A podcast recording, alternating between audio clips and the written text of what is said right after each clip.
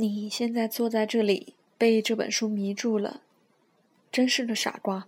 我现在可以告诉你，反正你已经交了书钱了。我的编辑和我正在吃着鱼子酱，喝着上好的山艾米隆葡萄酒，都是拜你所赐啊！一个傻瓜总是很快就要和他的钱说再见的。你是不是感觉到一点震惊，一点愤怒？我希望如此，因为如果是这样。说明你正开始理解自己的火星。再一次，我们遇到了一个对自己来说并不陌生的象征，它只是用了一个我们并不熟悉的标签，如此而已。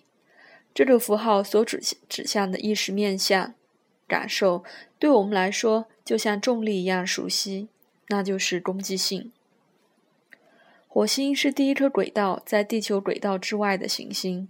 水星和金星都更接近太阳星中心。从某个意义上来说，我们是围绕着它们转。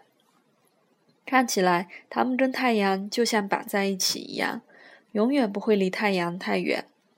但是，火星这颗红色星球可不是这样，它能够去到自己想要去的地方，不受外界影响。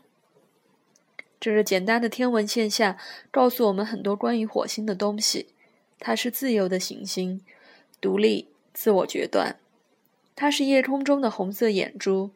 古人马上就抓住了它的含义。他们知道火星是战争之神，他们害怕它。它自大而易怒，当它移动时，他们都会发抖。千万年过去了，我们有了新的现实模型。我们现在知道，火星是一个很小的三等世界。一个寒冷的沙漠之星，被一层烟尘所包围，所以没有什么可怕的。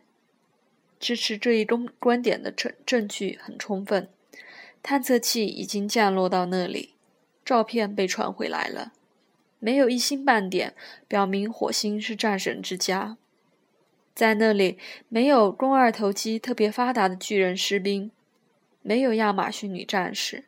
也没有睾丸激素在运河里流动，事实上根本就没有运河。但是对占星家来说，火星依然是果断和侵略的象征，是战争之神。为什么？只是因为那是我们所观察到的现象。即使只是随意研究一些星盘，也会揭示出，当火星扮演一个重要角色时。那人的个性是强烈而直接的。传统占星家对火星的看法让人想起加勒底人的牧师，他们在这颗红色星球每次抽搐时，都会赶紧杀一只羊来祭奠。在这些人眼里，火星是绝对的凶星，与不快紧密地联系在一起。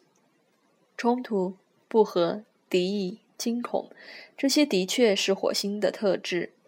没有错，但是将它们放在第一位是不得要领的。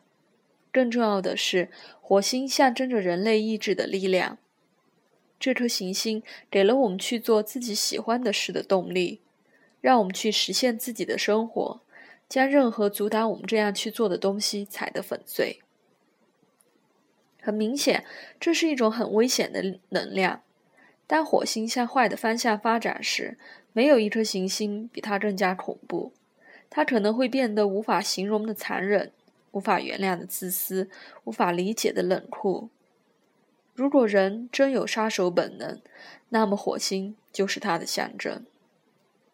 在这本书里，为什么没有用核弹摧毁火星这个按钮呢？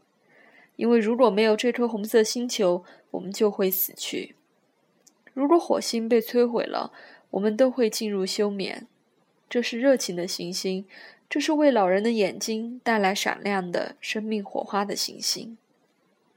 是火星让马拉松选手能够加速跑完最后半英里，让一个小提琴演奏家在演奏帕格尼尼的加急速乐章时能够具有如此的爆发力。在达豪的集中营、温迪德尼的印第安人屠杀地。以及加尔各答街头，也正是火星在支撑里的人们保持自己的生存意志。杀手杀手本能有时候是这样的，生存本能、活下去的意志，这是肯定的。火星无法忍受懦夫。如果我们恐让恐惧代替自己做决定，那么一定会让这颗行星马上变得不爽。火星需要冒险，他需要压力，他需要一个机会来达到自己的极限。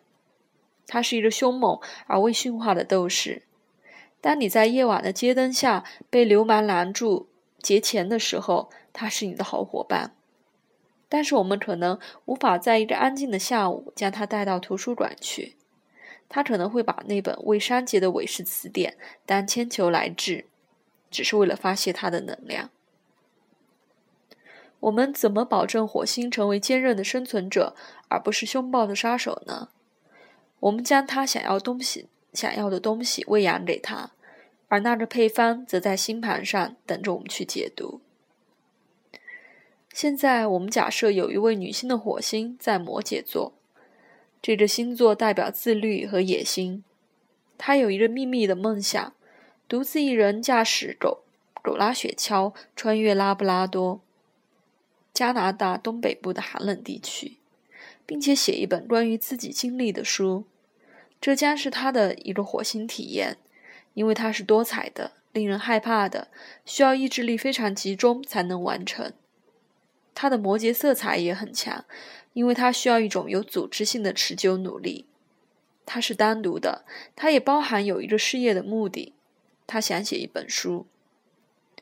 他是否应该丢掉工作，开始寻找一条爱斯基摩犬？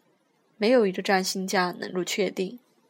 但是我们知道，他最终必须去体验一些这种火星在摩羯座的冒险，可能是在拉布拉多，也可能不是。如果他如此确信自己必须去那里，但是却没有依此行动，那么他的火星就没有得到健康的示范，他被压抑住了。然后我们看到那个杀手就出来了，他变得越来越不好相处，易怒、爱争吵，为一些小事竞争。当然，他身边的人不会忍受他太久，他们也会变得愤怒。换句话说，他还是得面对压力，但这不是他真正需要和想要的压力。他去面对那些北极熊会来得更容易。面对北极熊，这就是我们需要知道的关于火星的全部。